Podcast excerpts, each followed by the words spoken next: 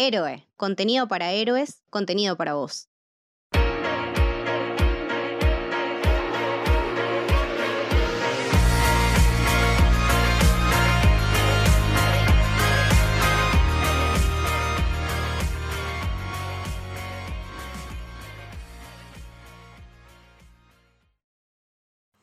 Bienvenidos, bienvenidas, bienvenides al Camino del Héroe. Yo soy Camito.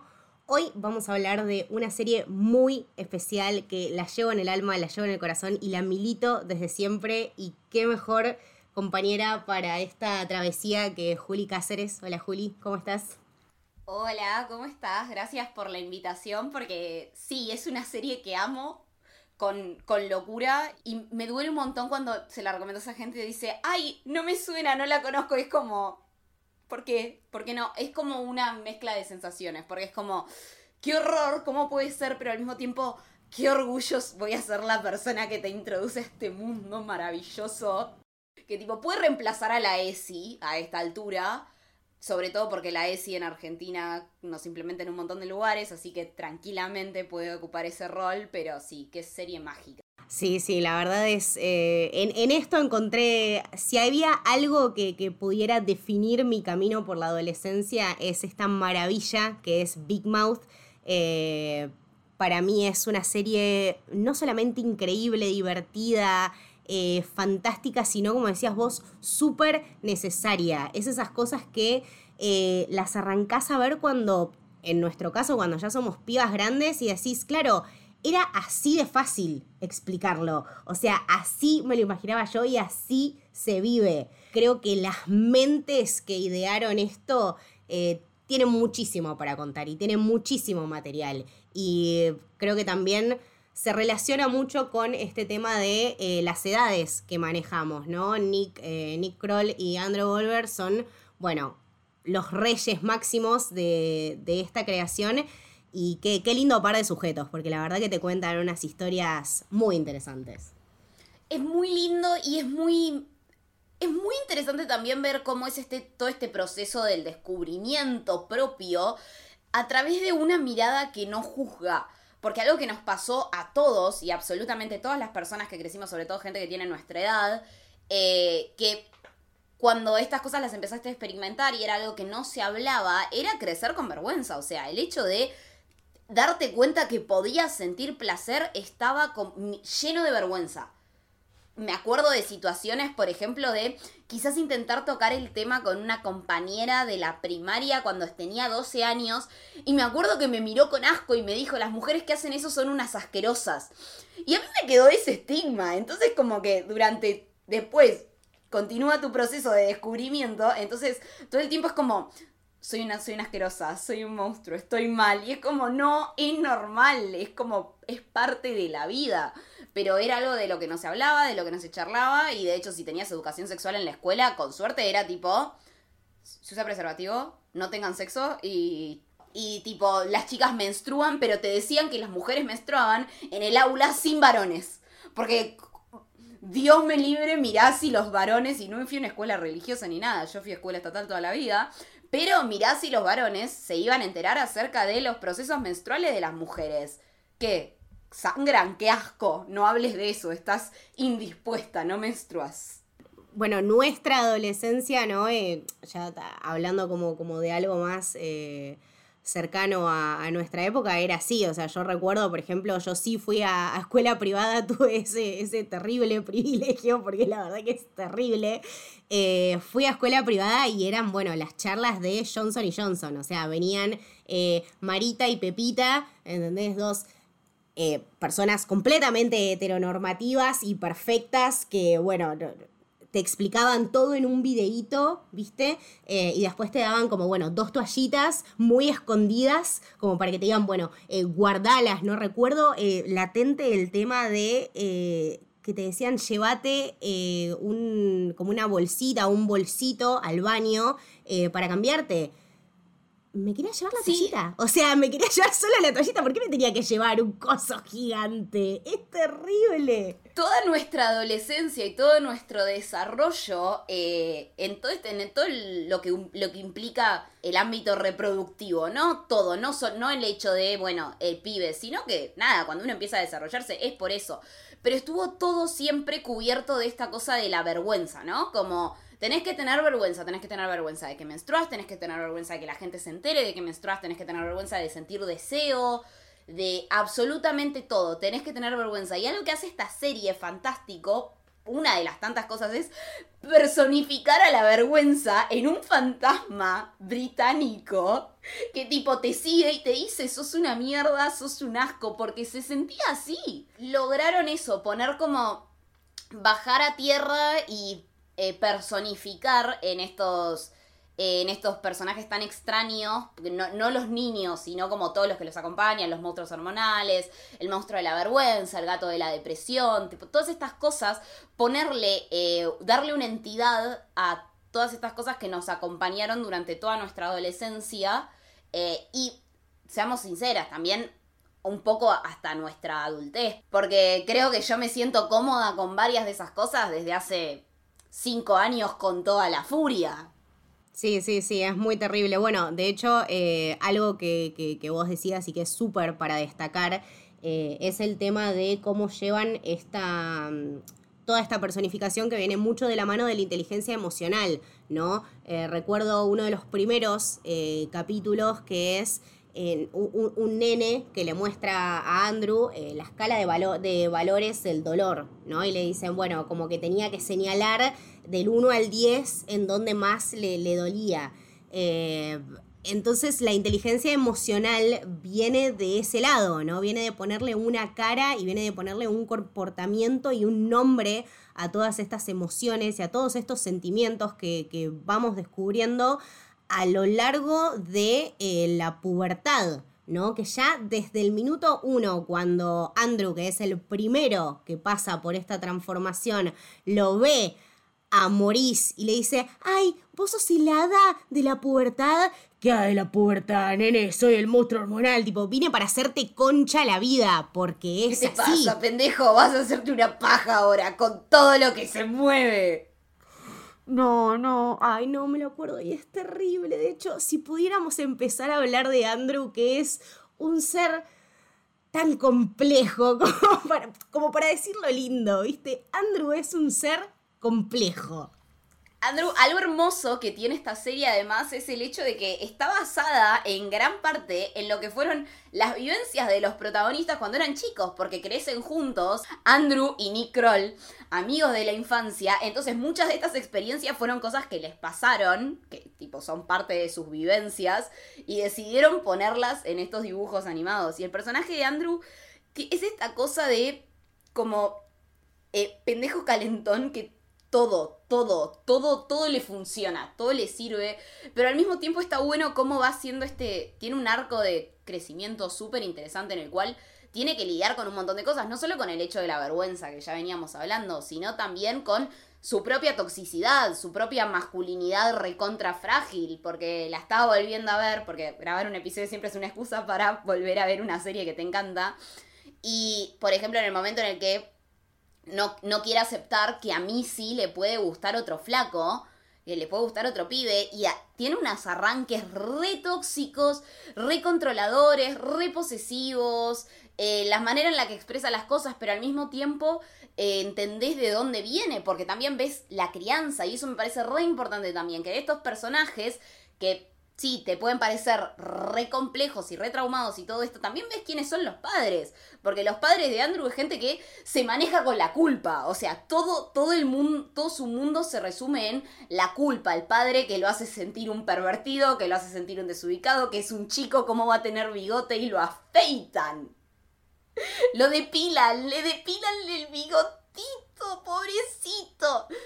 Entonces, me, encanta que esta serie eh, se tome el tiempo para explicarnos también de dónde vienen esos personajes y entender por qué actúan de la manera que actúan.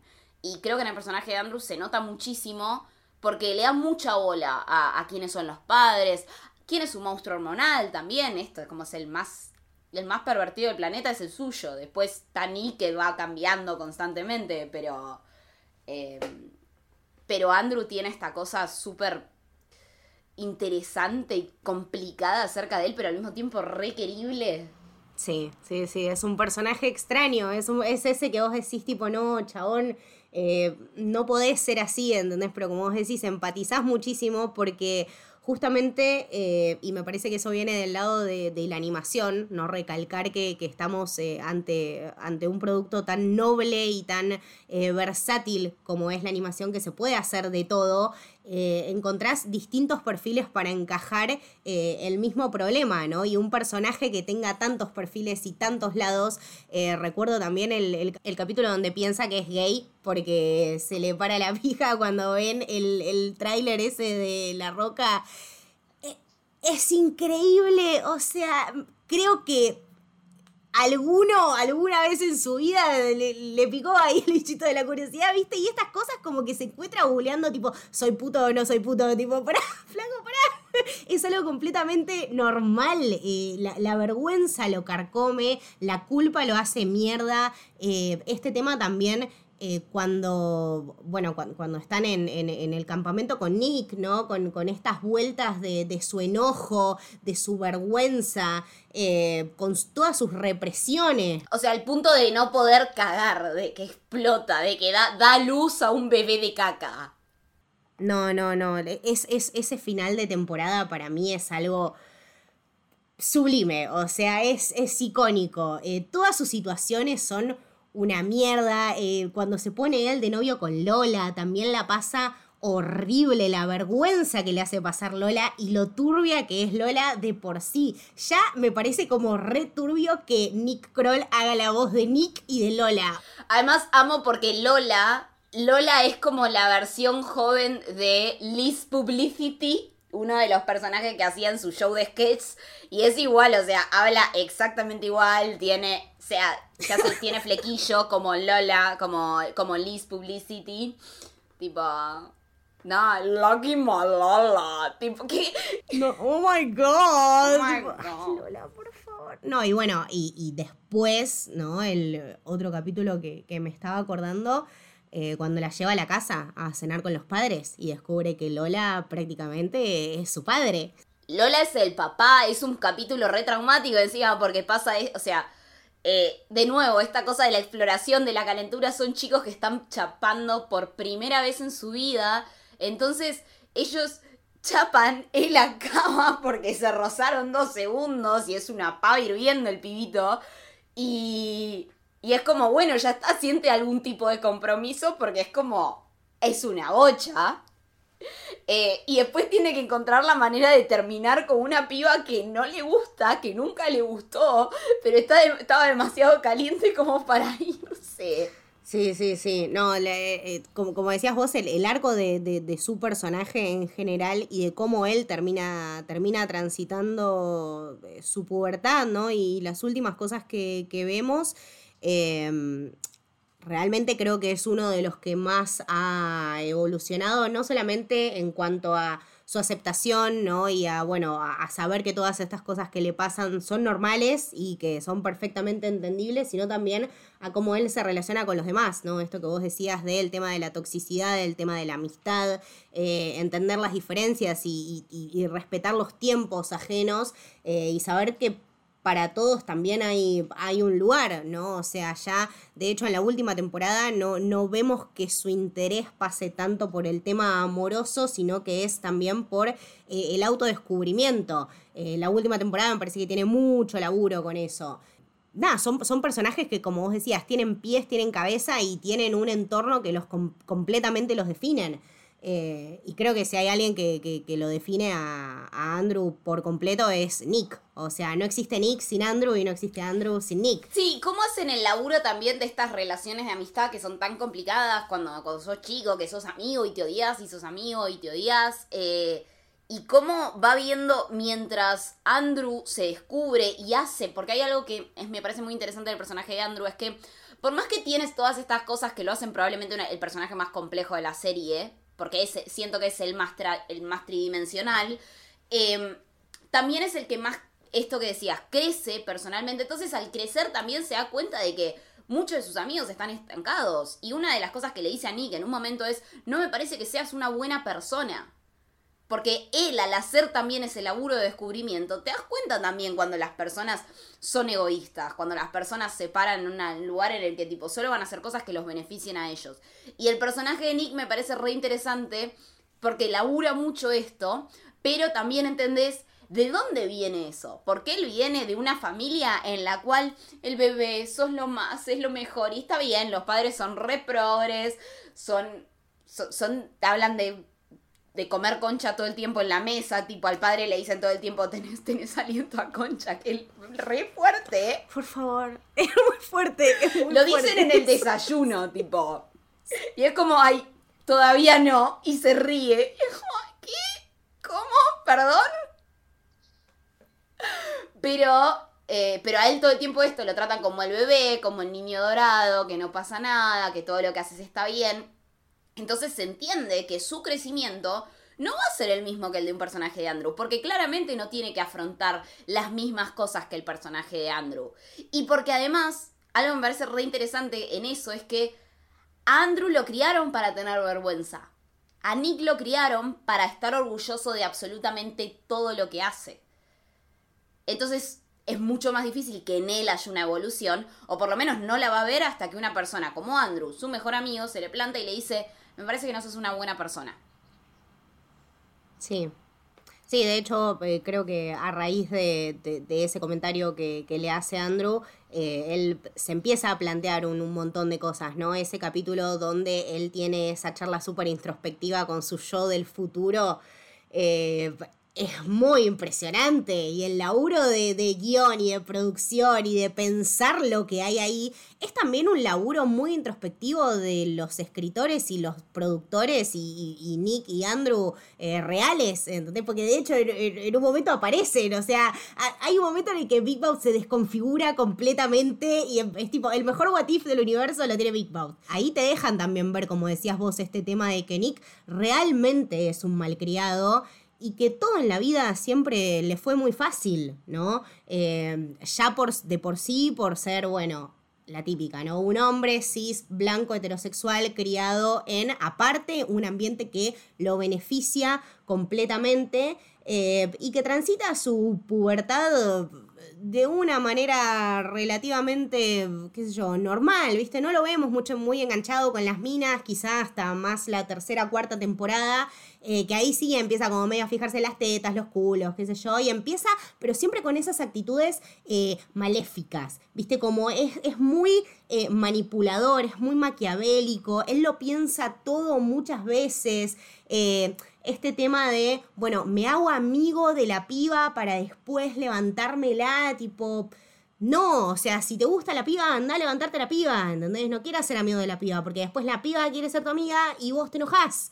Entonces, eh, también el no saber lo que quiere, em, todo, este, todo este tema de, bueno, eh, uno de los, eh, uno de mis capítulos favoritos es cuando se comen la, gomita de marihuana con, con Jessie. Es espectacular queda para la historia, queda para la historia. O sea, si hay algo que quisiera haber hecho en mi vida es comerme una gomita de marihuana cuando era chiquita con un amigo, porque debía haber sido increíble y estoy segura de que esos hijos de puta drogadictos lo hicieron. Seguro lo hicieron. Seguro eso está basado en hechos reales, en cosas fácticas. Ellos pasaron por esa experiencia.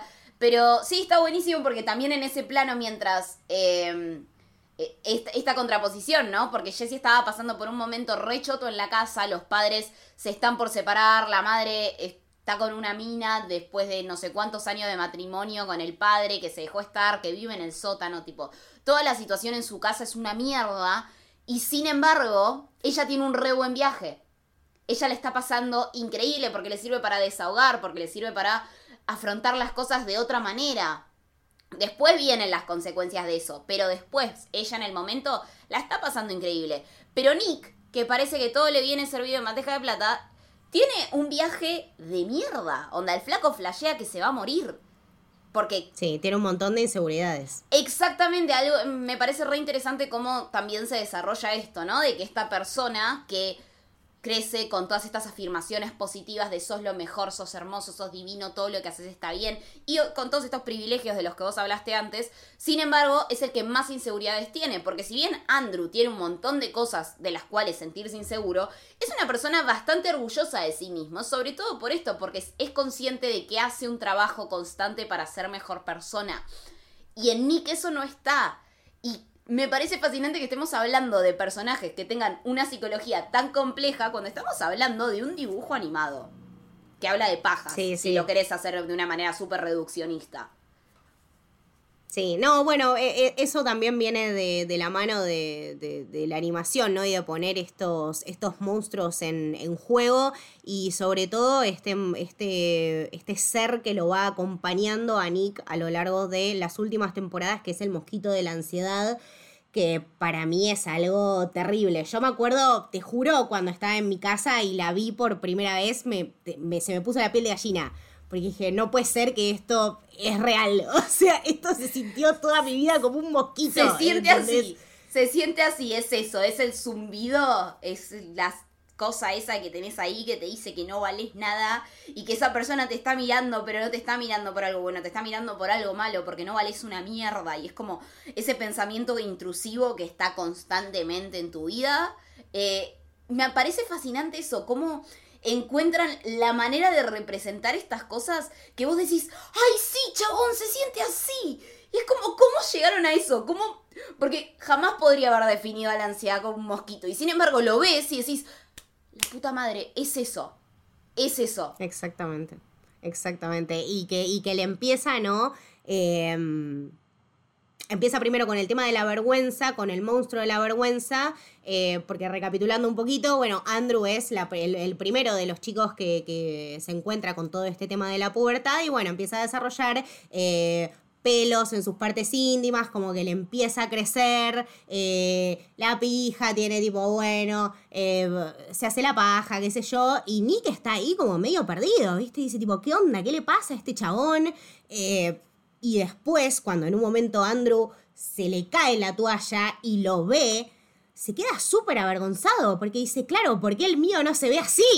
Claro, porque él todavía es un, es un nene. Bueno, está el capítulo en el cual la hermana hace la fiesta esta de teatro en la casa y le va a preguntar a los fantasmas que están de joda, que está Elizabeth Taylor, está Picasso, está Whitney Houston, está Prince.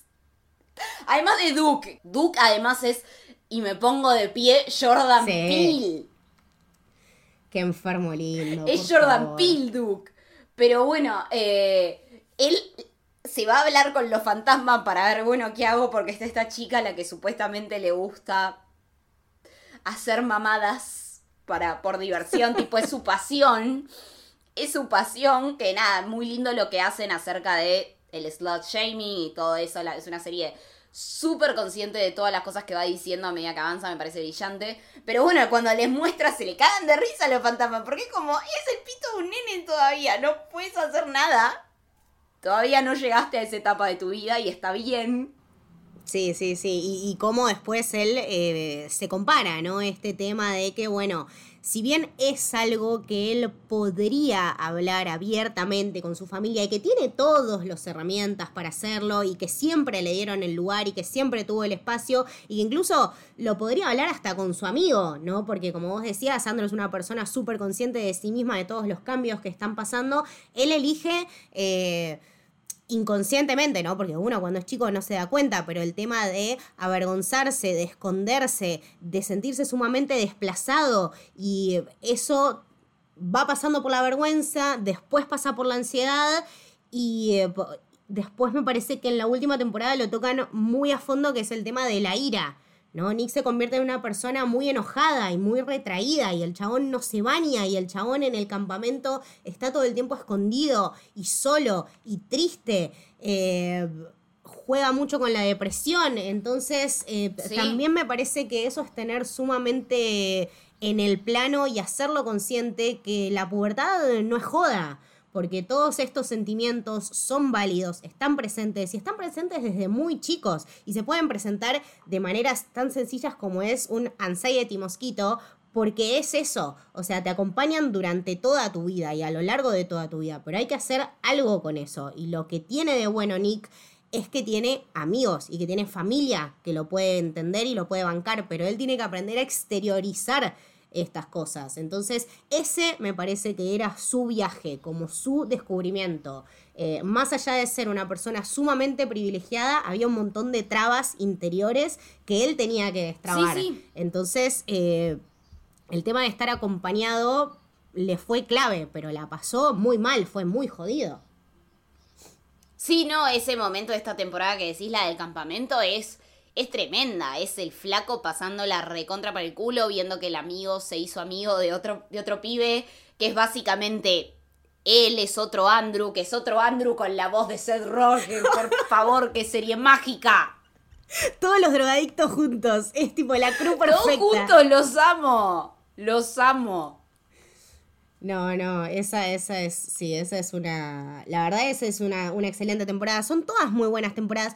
Me, me, me, parece, y eso es algo que me llama mucho la atención, o sea, es una serie que viene acompañándonos a lo largo de cinco años, nunca jamás la vi de caer y siempre eh, asciende y crece y como que le encuentra la vuelta de tuerca, incluso con los capítulos eh, especiales, con el capítulo de San Valentín, con el capítulo de la vergüenza, que uno puede decir, bueno, como que esperaba que, que flaquee un poquito por ahí nada que ver. No, pero tenés el capítulo de San Valentín, que es una oda a las comedias románticas, tipo que está hecha con el formato de cuando Harry conoció a Sally, que ya de por sí es una decisión brillante. Sí la podés hacer bien, porque les podría haber salido mal, pero sale excelente, y sale perfecto, porque además lo que me gusta de estos episodios especiales es que no es un episodio especial y queda acá. No, todas las cosas que pasan en esos episodios, que generalmente son una bocha, tienen consecuencias después, tienen ramificaciones, no queda en, mira, nos hacemos los capos y hacemos un experimento visual de cuánto sabemos de comedias románticas, que es lo que suele pasar con episodios especiales. Eh, y, lo aprovechan, se usa. Los episodios musicales. Ah, tienen números musicales fantásticos. Me acabo de acordar del tampón con luqueado tipo movie. No, no, los tampones, los tampones chicos, tipo con esa voz de surfer copados no, no, son increíbles, por favor. La verdad que eso es una creatividad eh, que, nunca, que nunca he visto. Me parece que nuestra generación y particularmente esta, esta rama de, de, nuestra generación y estos eh, artistas, porque la verdad que lo son y son excelentes en eso. Sí, son artistas, no se los puede definir de otra manera. Son sumamente creativos y es algo que, nada, tenemos para, para agradecer eh, muchísimo. Eh, pero bueno, hablamos de Nick, hablamos de Andrew. Quería pasar un poco a las chicas, porque también tenemos unos personajes ahí. Estábamos hablando de, de Jessie, que para mí es eh, la superestrella y es una de mis favoritas. Ella es una reina. Es eh, el viaje que hace Jessie y como decís, lo cagada a palos que está a lo largo de toda la serie y lo mucho que aprende es para sacarse el sombrero. Sí, tiene un crecimiento y un desarrollo muy lindo, Jessie, este tema de lidiar con el divorcio de los padres, entender también de dónde viene la madre, toda esta furia que tenía, que es creo que algo con lo que todas las mujeres podemos identificarnos porque pasa algo en la adolescencia que no sé qué mierda de chip se te cambia, que es como voy a estar enojada con mi mamá. ¿Por qué? No te hizo nada, pobre santa, pero no, voy a estar enojada con mi mamá insoportable, pero bueno, pasa y es una realidad. Y que la serie lo muestre de esta manera, como que está eh, este monstruo hormonal hermoso, divino, porque su monstruo... Ah, Connie, Connie es todo. Connie es divina. Connie dice Bobo Y tiene, y tiene la, voz de nuestra madre ficcional por excelencia. Me parece que Maya Rudolph ya la adoptamos todos como nuestra madre ficcional. Totalmente de acuerdo, totalmente de acuerdo. Y es buenísimo eh, y tener esto, ¿no? Como que las hormonas se te acumulan tanto que es como, bueno, ¿con quién saco todo este enojo que tengo? ¡Mamá! Me estaba acordando el capítulo, el capítulo del, del corpiño rojo. Es una cosa increíble. O sea, cómo la manipula a la madre para que le compre el corpiño rojo. Que la, cita, boluda. Tipo, le dice: Vos una vez me dijiste, y te cito, eh, no tenés que estar avergonzada eh, de la mujer maravillosa que sos. Entonces, ¿vos me estás eslachemeando, mamá? ¿Vos sos el patriarcado? La madre llora, boluda, la madre se angustia y llora. Yo no podía más de la risa, porque aparte sé que en algún momento se lo hice a mi madre. O sea, si vos la llamás y te atiende, te puede contar por lo menos siete historias igual a esas, porque lo hemos hecho. De momento sí, de eso, de agarrarte. Y, pero es muy interesante también como a lo largo de su, de su arco, esto, que, que eso después, esas, esos sentimientos te hacen, te, esas acciones te hacen sentir para la mierda, entonces eso después desemboca a estar mal con vos, a tener depresión, porque ella termina con un, con un cuadro de depresión re complicado, tipo el Depression Kitten, esta cosa de algo que se te sube encima y no te deja moverte, está muy bien representado también esto, eh, y es, es muy interesante todo lo que cómo su personaje va creciendo y las peleas con Connie, que se, se, pueden entender también como unas peleas con el propio crecimiento, ¿no? Con esta cosa de no, estar, estar peleada con el hecho de que estás creciendo, de que te estás desarrollando, de que tu vida ya no va a ser la misma. Y es muy... Es un personaje tan complejo como hermoso, como querible. Jessie me parece una cosa fantástica porque además representa esta cosa, una mujer inteligente, una piba inteligente que sabe lo que quiere pero que al mismo tiempo tiene que lidiar con sus propios demonios para llevar adelante esas cosas, el descubrimiento también de, bueno, ¿Qué, qué, clase de mujer soy, porque también hay un momento en el que ella hace una especie de slut shaming y después tiene que hacerse cargo de esa situación. Como, ok, bueno, ¿qué hice? Sí. ¿Acaso soy yo el patriarcado? Claro, exactamente.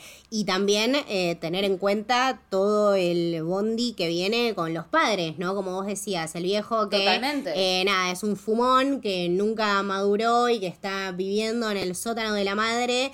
Eh, me, la, la, metáfora de tener al padre escondido en el sótano y que la madre se esté saliendo con una mina, la verdad me saco el sombrero porque no lo puedo creer. Y, y, todo el camino que está haciendo ella, ¿no? O sea, como vos decías, lo, los padres tampoco son personajes que, por ejemplo, me acordaba de las series de que, que, veíamos cuando éramos chicos, tipo La vaca y el pollito, ¿entendés? Que no nos mostraban ni siquiera la cara de los padres, que te mostraban los nada padres más eran pies. pies. Claro, acá los padres tienen una personalidad y ellos también están pasando por un montón de cambios y por un montón de cosas. Entonces, eh, todos los viajes y todos los personajes son válidos, ¿no? Porque eh, también la ves a la madre que es una persona muy insegura de sí misma. Cuando está saliendo con la mina que es súper despampante y ella se siente como un orto.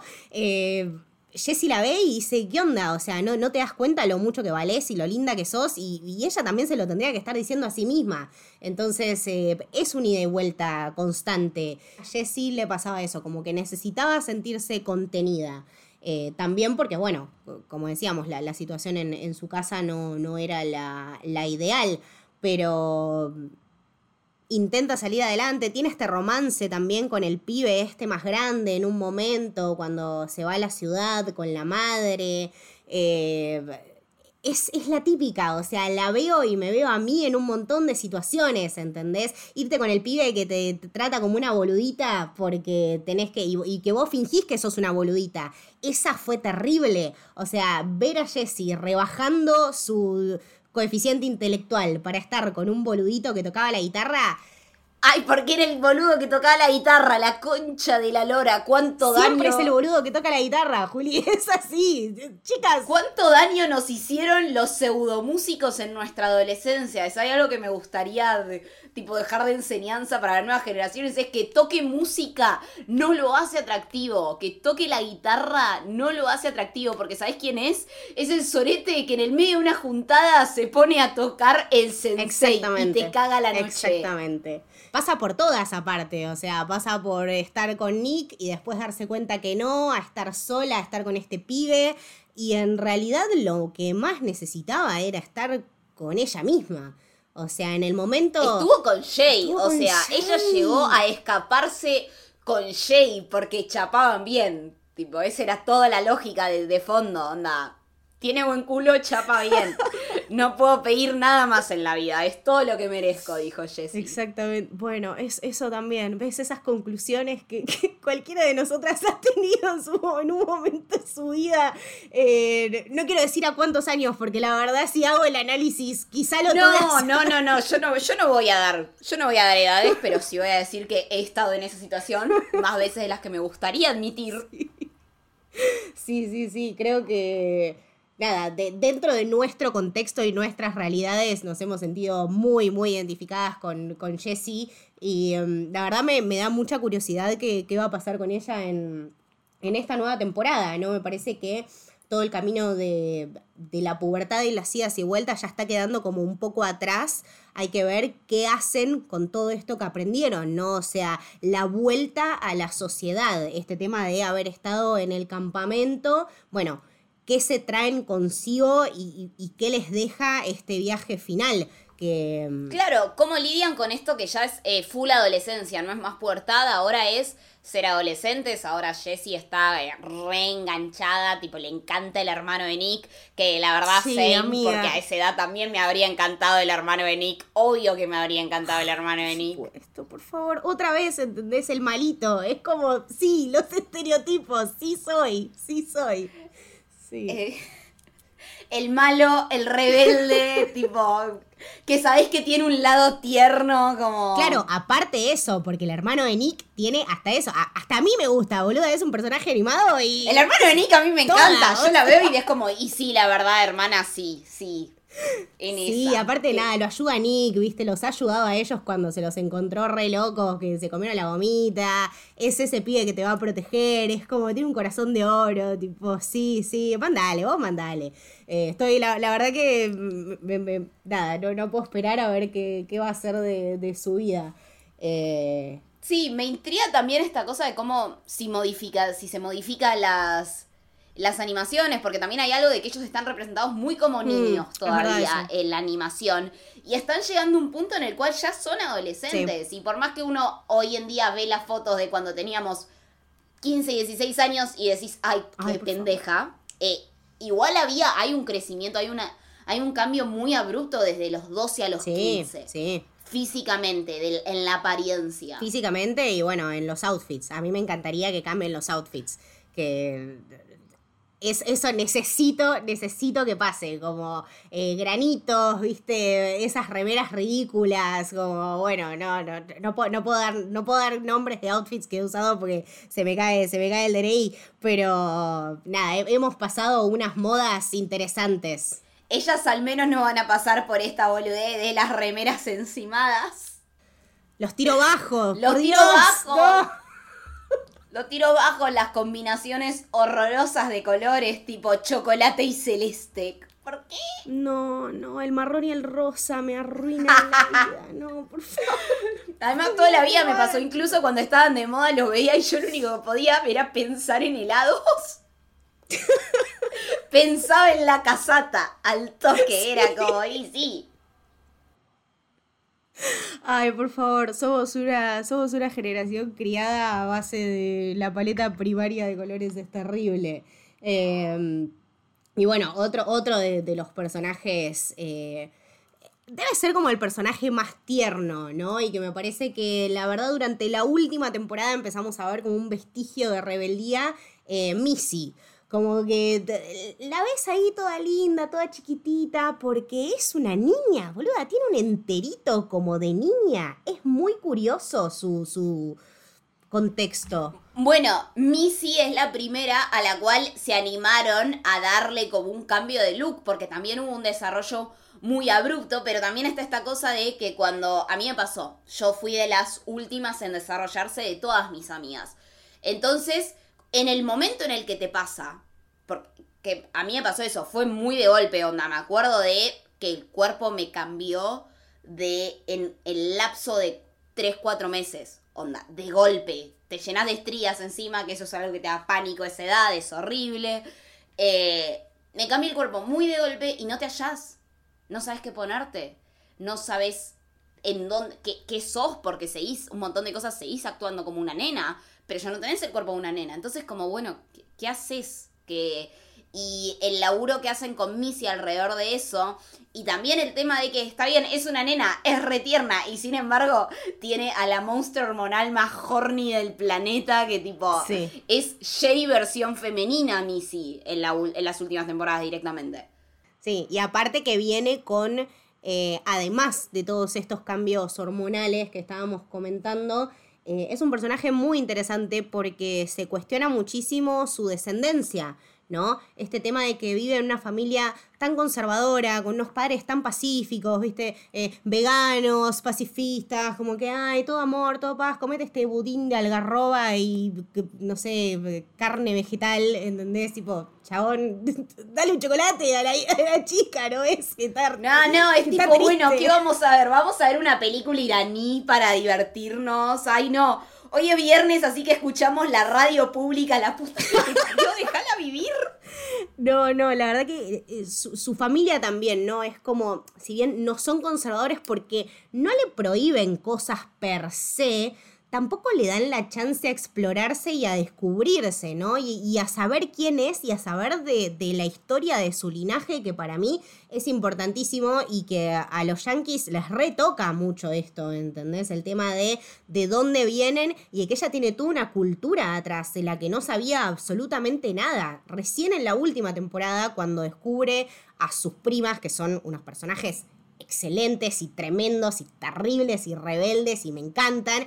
Ese es el personaje de los primos que nosotros tuvimos de chicos. De, todos los que tuvimos primos más grandes era como, sí, son esos. son esos rebeldes. Son ese personaje liberador. Eh, que le abren la mente un poco, ¿no? Y que le dicen tipo, flaca, vos eh, tenés que avisparte, mamita, tenés un montón de historia atrás y tenés que estar orgullosa de lo que sos. Y tiene todo este tratamiento, ¿no? De em, la manera en que se expresa, el lenguaje que usa, las palabras que usan, ¿no? Este tema de ellos con la N-word, que es un montón para ella, ¿no? Que incluso ella cuando la escucha dice, ay, ¿qué dijiste? No, no, digas eso. Tipo, apropiate, ¿entendés? Igual hicieron un tratamiento muy interesante con eso, porque cuando está toda la movida del Black Lives Matter en Estados Unidos, parece que recién ahí se ayudaron como, che, estamos, tenemos un montón de actores blancos dándole voz a personajes racializados y no tiene mucho sentido. Entonces hicieron el cambio de cast, que en todas las series, la verdad, las que hicieron esas cosas o intentaron modificar tramas o lo que sea para acomodarse a eso, en todas quedó para el culo. En la mayoría quedó reforzado, se siente un montón. En esta, como lo hicieron coincidir con la evolución del personaje de Missy, con el lugar natural al que estaba yendo, creo que es la única que supo tomar eso bien y poder hacerlo y darle la libertad, de hecho, a Missy para que pueda decir la N-word y adueñarse también de esa parte de su cultura. Me, posta me pareció como el único ejemplo de todos los cambios que se hicieron eh, hace un par de años con respecto a esto, que tuvieron sentido, que se, que se sintieron como, eh, como lógicos para la trama, para, para la historia que estaban contando, que servía a una función real. Sí, sí, me parece que también tiene, tiene muchísimo sentido porque viene de la mano de, creadores que también son muy conscientes del contenido que, que elaboran y de cómo lo hacen, ¿no? Estamos hablando de, bueno, por ejemplo, Jordan Peele, que tiene la cuestión racial súper presente y que es un chabón que la toca con una grandeza alucinante. Entonces, eh, no me podía esperar, claro, no me podía esperar nada menos eh, que, que, venga de su mano, ¿no? Y también eh, que lo valora tanto y que, y vos lo decías, que lo, que lo hace pasar por, un descubrimiento más. Eh, y, en un personaje como Missy, tener ese valor de apropiarse de, quién es y, realmente ir descubriendo qué le gusta ponerse, qué no le gusta ponerse, eh, cuando se saca el enterito y el enterito le habla y le llora. No, no, era muchísimo, era muchísimo. No, Missy, por favor. Y también entrar en este momento bien propio de la pubertad y la adolescencia, que es el también no estar de acuerdo con tus papás. Y acá Missy empieza a experimentar eso, ¿no? Como, a, bueno, capaz no es normal que mis viejos sean mis mejores amigos, basta. Sí, claro, hija. Sí, sí, sí, sí.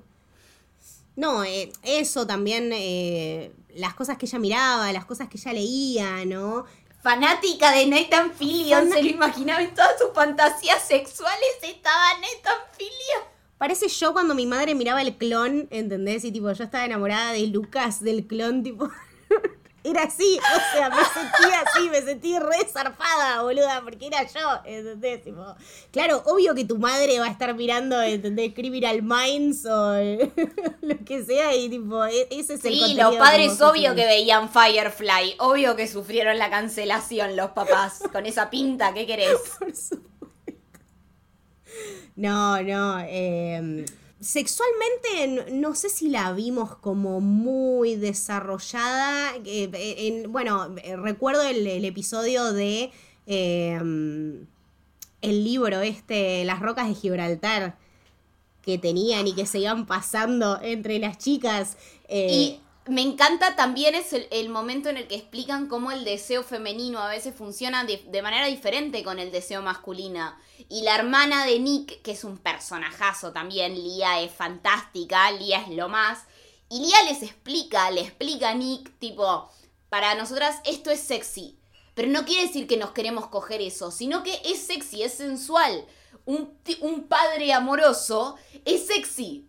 No quiere decir que me lo quiera bajar, pero es sexy, como eh, darles a entender que hay cualidades que a veces eh, la atracción pasa por otro lado, no es solo física, sino que hay una cosa más de estímulo atrás de eso, de, estímulo mental, me parece muy interesante y el personaje de Missy también se tiene que amigar un poco con esto, ¿no?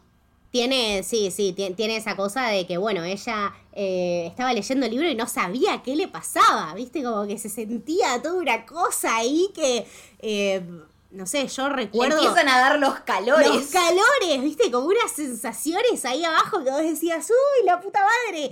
Y, a ver, nosotras somos eh, la generación fanfiction.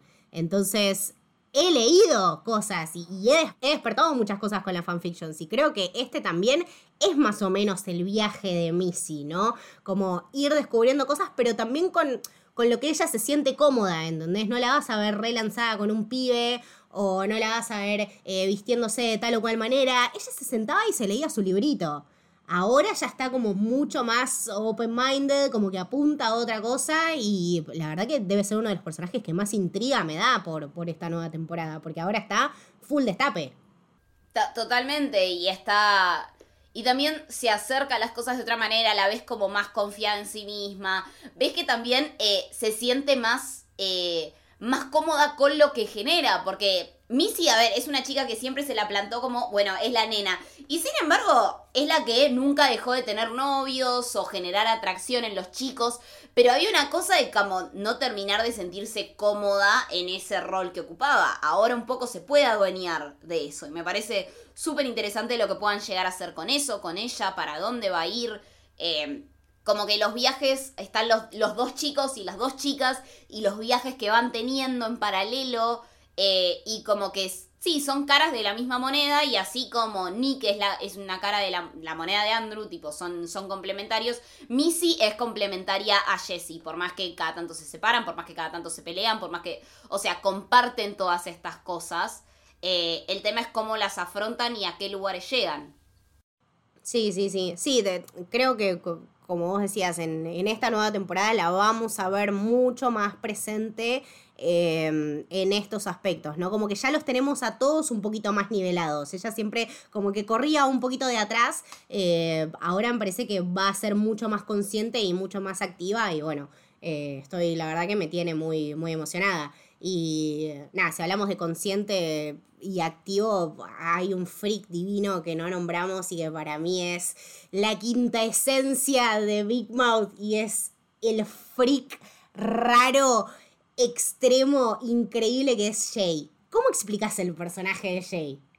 Es muy fácil para mí decir que la voz era da Jason Manzucas y ya está. Es como, ah, sí, tía, para, sí, ya sé. Porque solo hace papeles así, Jason, es lo único que hace y estoy re a favor de que haga solo esas cosas. Porque tipo, a mí nadie, nadie me va a convencer de que Jay no va a crecer para hacer pimento. Nadie me va a convencer de que Jay no va a ser pimento. Porque son la misma esencia. Me encantaría. Son el mismo ser, son la, tienen la misma energía. Sí, sí, sí, no, es muy, es muy extraño. Ya aparte como que toda su familia es muy rara. El padre es ese Sol Goodman del mal, la madre es una alcohólica que se olvida que tiene hijos, los hermanos son una manga de pervertidos de mierda que le hacen comer galletitas con semen.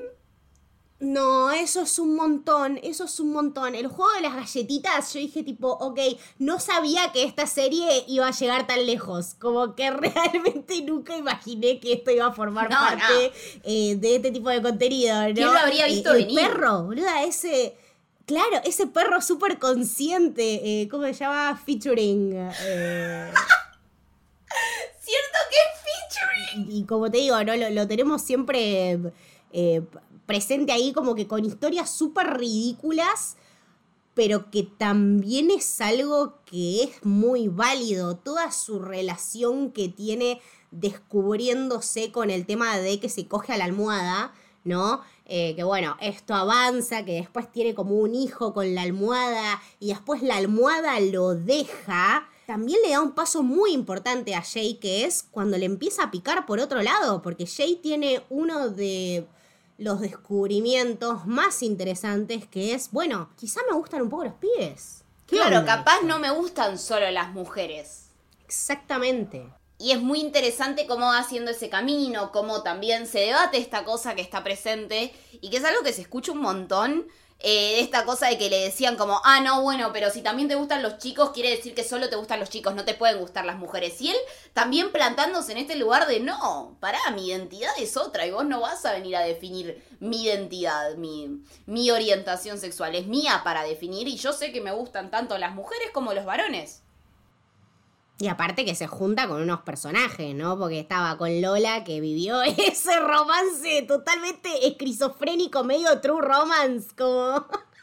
No, no, no, el nivel de toxicidad que manejaban esos dos, esos pibes de familias recontra rotas que se encontraron para poder, tipo, estar un poco mejor, que no paraban de pelearse, era tremendo. Tipo, el capítulo Mad Max el capítulo de ellos de adultos y Lola y Jay Mad Max es pero una de las cosas más lindas que se hicieron en televisión. Sí, sí, sí, sí, sí, sí. No, lo, había, lo había borrado, tenía muy presente cuando ellos arman esa pileta en la casa de Jay, que ellos se le imaginan corte palacio y es todo un asco, una montaña de caca y, caca y barro, como que toda una cosa asquerosa, se chupan los pies. Eh, son, un asco, son un asco total, eh, pero son niños, entonces es como que, bueno, está bien, tipo, no están acompañados, nadie los cuida, tipo, ¿qué, más van a hacer? No, el personaje de Lola además, tipo, eh, lo puede comprender en esto de lo que es la soledad y el estar dejado de lado, porque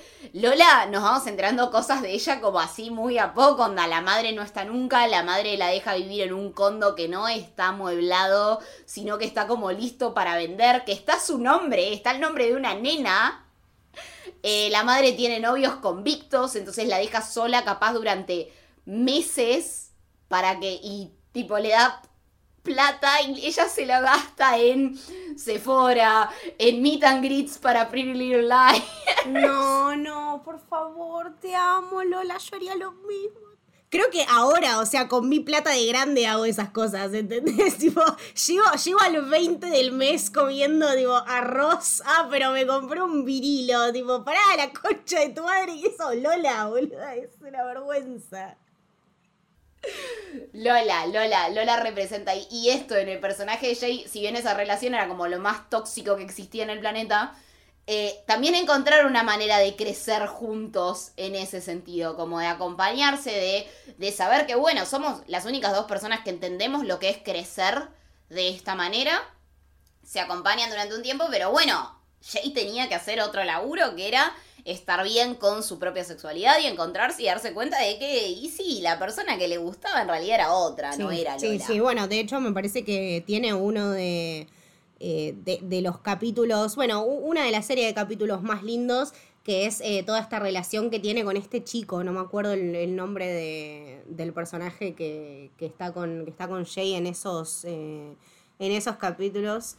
Matthew. Ahí va, que conoce a Matthew, que todos conocemos a Matthew, ¿no? Y que aparte, como que Matthew era incluso medio reacio a, estar en contacto con Jay, ¿no? Como que decía tipo, mm, no sé qué onda este pibe, medio rari, medio pervertido, ¿viste? Como que no me cierra mucho, pero hay algo que me llama la atención y hay algo que me gusta. Y además Matthew estaba de no, Matthew estaba en una relación con otro pibe, estaba re bien. Eh, entonces era como también toda una, una lucha entre interna de ambos, de decir como, no, chabón, me gustás, pero era como, pero no me puedes gustar, ¿por qué me gustás? ¡Qué bronca! Sí, sí, sí, sí. Sí, nada, me parece que ese, ese es un viaje también eh, muy, muy lindo. Que nada, si bien, como, como decíamos, no están las caras y, las contracaras en los cuatro personajes principales, eh, Jay tiene muchísimo para aportar y, su viaje es súper es, válido y, es uno de también de, los más eh, interesantes por lejos.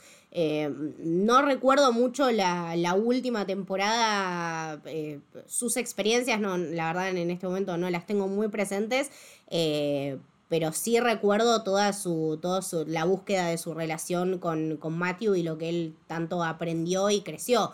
Que bueno, ahora veremos qué, qué, camino sigue, ¿no? Porque como decías vos, es abiertamente bisexual o pansexual. Entonces, como que bueno, veremos para qué lado lo lleva este, este mar de cosas. Sí, esto me, por eso me parece tan maravillosa esta serie y esto de que, bueno, ojalá habría, me hubiera encantado tener algo así cuando tenía 14, 15 años y poder verlo por todas estas cosas que habla, ¿no? Por cómo, por cómo trata cosas con las que estás acostumbrado a vivir constantemente a esa edad, tipo en ese momento son esas experiencias que tenés y son las experiencias por las que también van a pasar tus amigos y tenés que hallarte en un mundo que es recontra confuso y que lo único que querés hacer es tirarte a llorar en la cama, porque la mitad de la adolescencia se reduce en eso y es como estás mal, ¿por qué? No sé, estoy mal, déjame.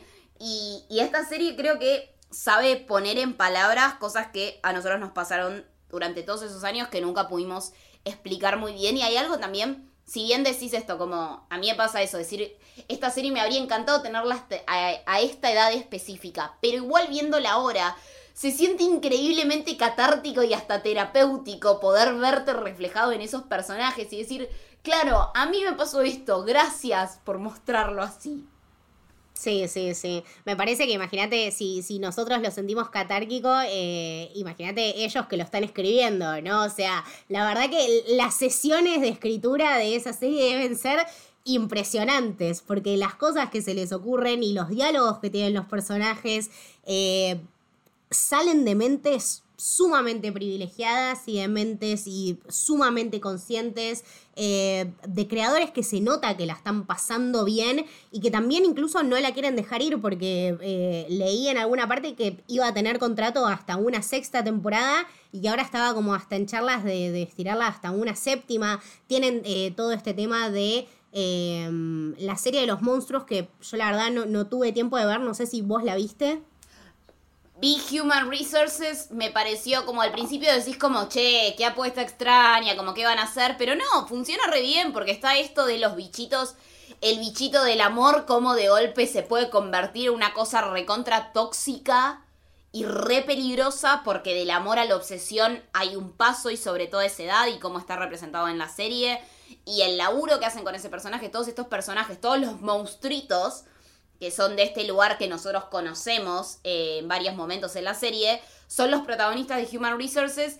Y lo interesante es que te muestran como, bueno, esto, con qué se lidia, por ejemplo, hay un capítulo acerca de el parto, por ejemplo, de cómo, bueno, sos mujer y tenés que atravesar el momento de estar embarazada, de parir, de lo que se siente cuando sos mujer y te pasan estas cosas, de, de, de cómo reacciona el hombre, de cómo se siente la mujer, cuáles son los bichos que aparecen en ese momento. Es o sea, de vuelta, es uno de esos laburos muy extraños y muy peculiares que decís como, no se me habría ocurrido en la puta vida que necesitaba ver esta serie, pero ¿sabes qué? Sí, la necesito. Sí, sí. Necesito una serie sobre todas las entes que a los que se puede con los que se puede personificar momentos diferentes y sentimientos diferentes de la vida. Necesito una serie que, que, los ponga en palabras y, realmente también, eh, como decíamos, no tener la facilidad de, de verse reflejado eh, me parece que lo, curtimos a través de estar en, la misma sintonía, no solamente por un rango etario, sino porque también tenemos vivencias muy parecidas y porque son gente con la que crecimos a lo largo de, toda nuestra adolescencia y de toda nuestra vida eh, cinéfila, sin ir más lejos, ¿no? Son pibes que los vimos crecer en, todos sus aspectos, entonces que los veamos triunfar ahora en este proyecto tan particular. Eh, la verdad que siempre es una alegría encontrarse una, una temporada nueva de, de, Big Mouth. Y nada, no, te digo, no, no sé qué esperar para esta nueva temporada. Sé que jamás me decepcionaron y ojalá no se terminara nunca, pero bueno, el viaje de la adolescencia en algún momento tiene que terminar. Estamos llegando al punto límite y es una serie que no sé si estoy lista para, para dejar ir. Pero nada, sí sé que adelante tenemos 10 capítulos que seguramente los vamos a disfrutar un montón y que nos van a dar mucho más que hablar. Totalmente, porque es eso, es una serie que eh, parece imposible, pero temporada a temporada se va superando, va planteando cosas distintas que son recontra interesantes y llamativas, y sobre todo eso, ¿no? Representativas.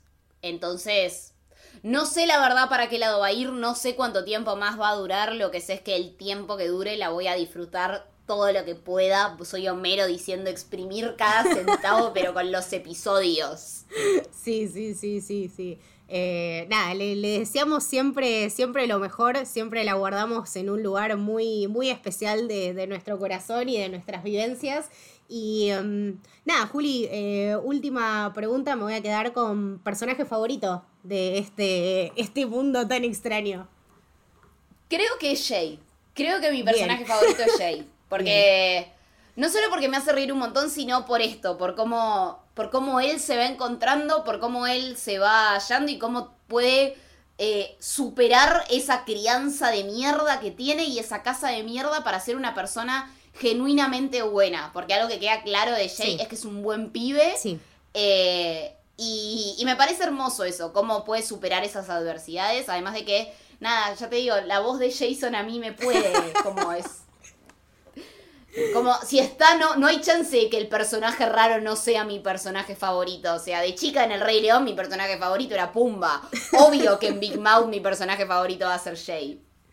El resto me caen divinos, pero favorito Jay. Sí, sí, sí. Jay, como, como decíamos, es la, quinta esencia y nada, es un, es un, es un pibe de 10, de 10. Eh, yo me voy a quedar con, eh, con Maurice porque para mí es...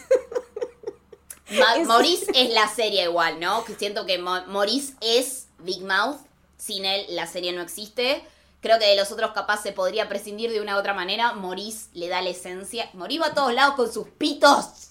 Maurice lleva a todos lados a sus pitos y los peina y los cuida y, les da de comer. Y además tiene un pito muy distinto. Tiene el pito con láser, tiene el pito judío, tiene el pito cantante, tiene el pito con monito, no, con El pito con monito. Me encanta. El pito que se, se marea y vomita, tipo. No, no, es la verdad es un es el monstruo hormonal que me, hubiese gustado haber tenido. Como que si yo pudiera haber elegido un monstruo hormonal, definitivamente eh, se me hubiera se me hubiera ocurrido que, que me acompañe Maurice en esta en esta travesía. Es un. Además, vos viste todos los amigos que tiene. Onda, porque empiezan a hacer name droppings y aparecen todos los famosos. Todos son amigos de él. Creo que. Sí, sí, creo que es más. Son como. Incluso los veo reflejados en amigos míos de, de la actualidad. Me parece que varios de estos. varios de estos aparecen en la big picture en mi vida, por ahí.